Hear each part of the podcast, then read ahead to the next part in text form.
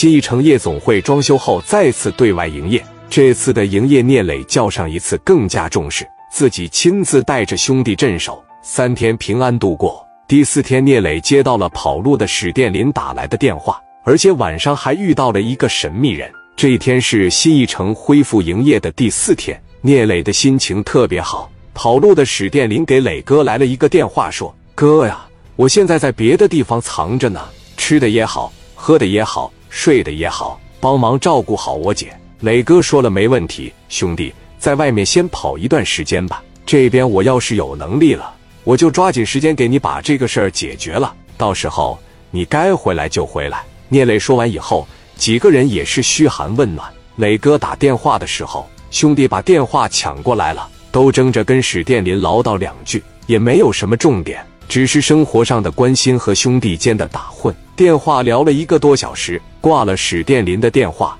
聂磊提议说：“心情这么好，新一城夜总会的生意也这么好，出道也已经两年多的时间了。”很荣幸的能认识各位，也很荣幸的能领着各位发点财。今天晚上在店里边吃一口火锅。刘丰玉说：“今天晚上咱就涮火锅呀，我去买肉去吧，顺便买点菜，买回来放冰箱里。”转眼间来到凌晨两点多钟了，新一城还剩下包房里边的两桌，外边稀稀拉拉的有点小散台。聂磊说：“把一楼舞台收拾收拾，我们在一楼就开灶吧。把这舞台一收拾出来。”往中间放个大圆桌，中间放了好几个大铜锅，就开灶了，气氛特别好。旁边那些散客也过来招呼：“磊哥，今天晚上不走了。”聂磊说：“不走了，今天陪兄弟们喝一口来。来，我们喝一个，祝你生意兴隆啊！行，大家发财吧！”一握手，一碰杯，一扎啤杯的酒就下去了。包间里的人一看聂磊在外面吃饭，也出来敬酒。聂磊在这个四方区的名气已经是很大了，出来敬酒无非就是那一套词，一出来连握手带自我介绍，希望以后在四方区多亲多近，共同发财。有什么社会上的事儿，指望磊哥多照顾。聂磊这边也说别客气，我还是那句话，来到这边来，我就是做点生意，我就是挣点钱，我就是交朋友。如果说不跟我当敌人，我还是很乐意跟你们交朋友的。聂磊的话柔中带刚，也是社会大哥该说的话。差不多凌晨四点的时候，外面的散台和包间的人也都撤了，聂磊这边的气氛已经达到高潮了。在这个时候，从门外头进来一个人，刘毅问：“哥们，蹦迪呀，还是怎么回事？”那人没说话，从门口就走了。过了五六分钟吧，又回来了，又在这站了能有个十多秒钟的时间。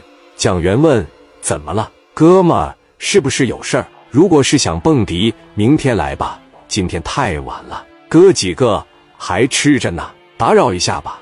我不是过来蹦迪的。说完这句话，又往前挪了两步。刘毅一看，说：“哥们，你就别往里进了呗，咱现在已经不营业了。”聂磊回头一看，来人比自己稍微年长几岁，应该是三十来岁左右，两手空空，看上去一脸疲惫，嘴唇有点发干。像饿了多少天的乞丐一样，聂磊站起来，看着来人说：“干啥的啊？在这左一趟右一趟的，有事吧？你是不是找谁呀？”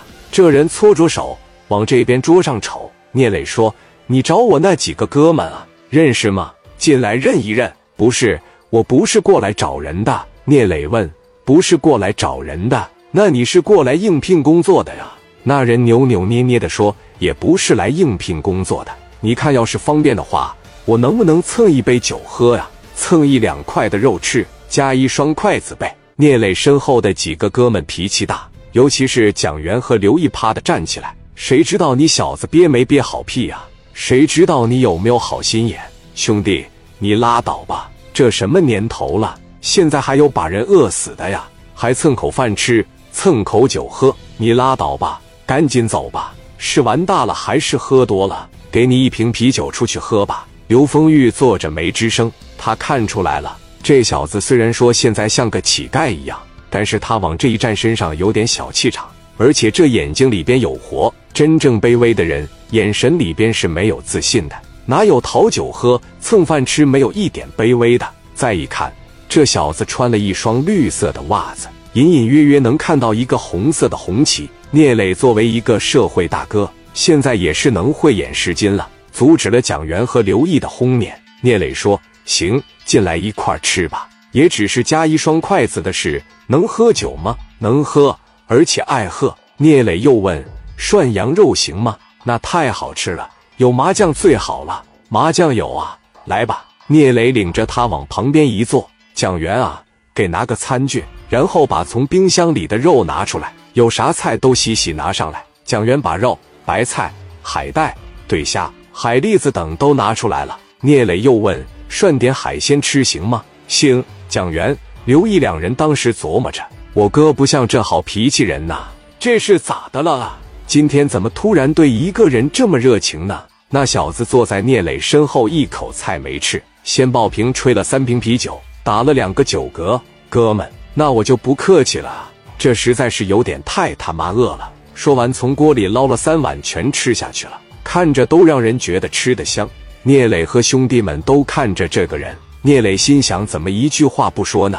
即使过来喝酒，也要找个话题融入进来啊。蒋元问兄弟：“这是几天没吃饭了？慢点吃。”没人跟你抢啊！喝口酒吧，来来，第四瓶啤酒又一口吹了。刘毅一看，说：“哥们，我喜欢你的性格呀，从喝酒就能看出人品来。虽然说你现在难，现在落魄，我觉得你应该是个比较豪爽、比较仗义的人啊。”这哥们也不说话，谁跟他说啥，他就是笑。聂磊一直在瞅着他呀，反正觉得这小子绝对不简单。吃饱了，喝足了。这个人打了一个饱嗝，双手摸了摸肚子。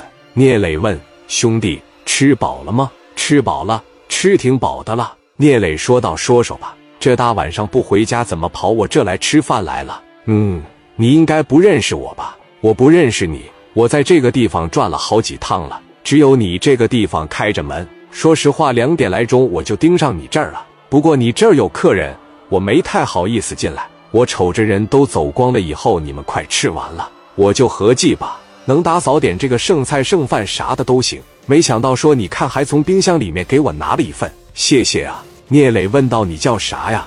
我叫刘青云。聂磊说：“刘青云，行，这么大晚上为啥不回家呀？而且我听你这说话，应该不是青岛本地的吧？不是青岛本地的啊，从烟台那边调过来的。”聂磊一听，调过来的。